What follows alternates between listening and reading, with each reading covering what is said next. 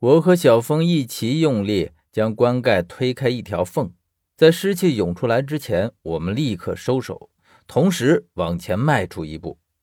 做好这些之后，我们尽量的远离棺木，以避开从里面源源不断散出来的湿气。我和小峰在远处等着，等棺木里的湿气散发的差不多了，这才靠近，将棺盖彻底的掀开。可是，在看到木棺里面的尸体的时候，我和小峰都愣在了原地，而且根本就忘记了动弹。因为据我的经验来看，散发出这样尸臭的棺木里面一定有高度腐烂到不成样子的尸体。可是我在木棺里看到的却是一个活生生的人，而且他的眼睛还在睁着。虽然已经是空洞没有焦距的眼睛，可是看上去。的确和一个活人无异，即便死去，也只不过是不到一天的光景。当然，这只是我的猜测，因为在木棺里的湿气完全散发之后，散发出来的是一种奇怪的药香味儿。这种气味混杂着腐尸味儿，变成了一种闻上去让人只想呕吐的味道。我和小峰尽管都吃了红莲妙心丸，可是也觉得大脑中一阵阵缺氧。似乎有一种莫名的眩晕感，恍惚中，我似乎看见棺木里的尸体正在动，而且僵硬的脸上有了笑意，正在一点点的爬起来。同时，我觉得身子一阵乏力，我赶紧扶住棺木，用力的甩甩头，想也不想的就打开背包，拿出瓷瓶，接连倒出几颗红莲妙心丸吞下去。随着药丸药力的起效，这种眩晕感逐渐消失不见。而木棺里的尸体还是老样子，刚刚只是我的错觉。这种尸臭和他身上的药香混起来，让人有致幻的作用。我看向小峰，可是小峰就没有我这么幸运，他早已经扑通一声倒在了地上，显然是承受不住这个药效而晕了过去。我不禁犯嘀咕：为什么小峰这么容易中招，而我却没事呢？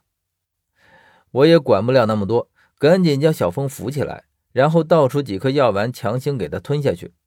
药力生效需要一两分钟的时间，所以一时间小峰还不会醒过来。为了防止再次中招，我拖着小峰往远处挪了挪。可是，虽然远离木棺，我却发现尸臭味丝毫不减，这味道就像弥漫在整个寝殿里一样。我逐渐反应过来了，往地上闻了闻。这不闻还好，头才刚刚一低下，就闻到一股股尸臭味扑鼻而来。这些尸臭的味道竟然是从地上散发出来的，而且这个时候我又发现了一个从进到寝殿就被我忽略的细节：地面上有一层油脂一样的东西。我注意到，刚刚走进木棺的时候，木棺底部也有尸油滴落下来，而一般尸油就带有十分浓烈的腐尸臭。也就是说，这个木棺里的尸气已经散布在了整个寝殿里面。虽然目前我还不知道为什么会这样，但是我已经意识到了不妙。整个寝殿里都洒满了尸油，这绝对不是什么好事儿。于是我不管三七二十一，直接拖着小风往外走。可就在这个时候，我感觉到身后似乎有什么东西，于是我直起身，转过头。却看见上次在墓里看见的身子几乎全部溃烂的那具起尸，正站在我的身后。虽然他的脸和手以及露在外面的皮肤都已经全部溃烂了，可是他的眼睛却炯炯有神，而且一点也不像是一个死人应该有的眼睛。在看到他的眼睛的时候，我觉得小峰说的对，他不是一具尸体，而是一个人。单单从他的眼神里。我就感知到了生命的气息，可是他就站在这里，而且还这样看着我，我分不清他究竟是要做什么，于是就这样跟他对峙着。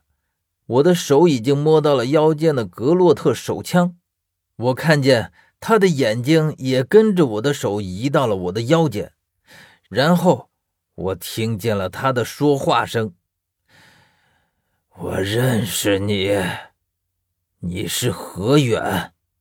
我在洛阳见过你。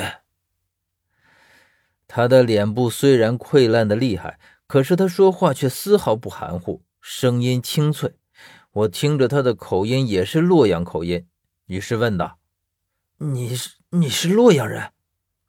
他点点头，然后我看见他的眼睛看向被锁链吊着的木棺上，接着他又说道：“我们先离开这里。”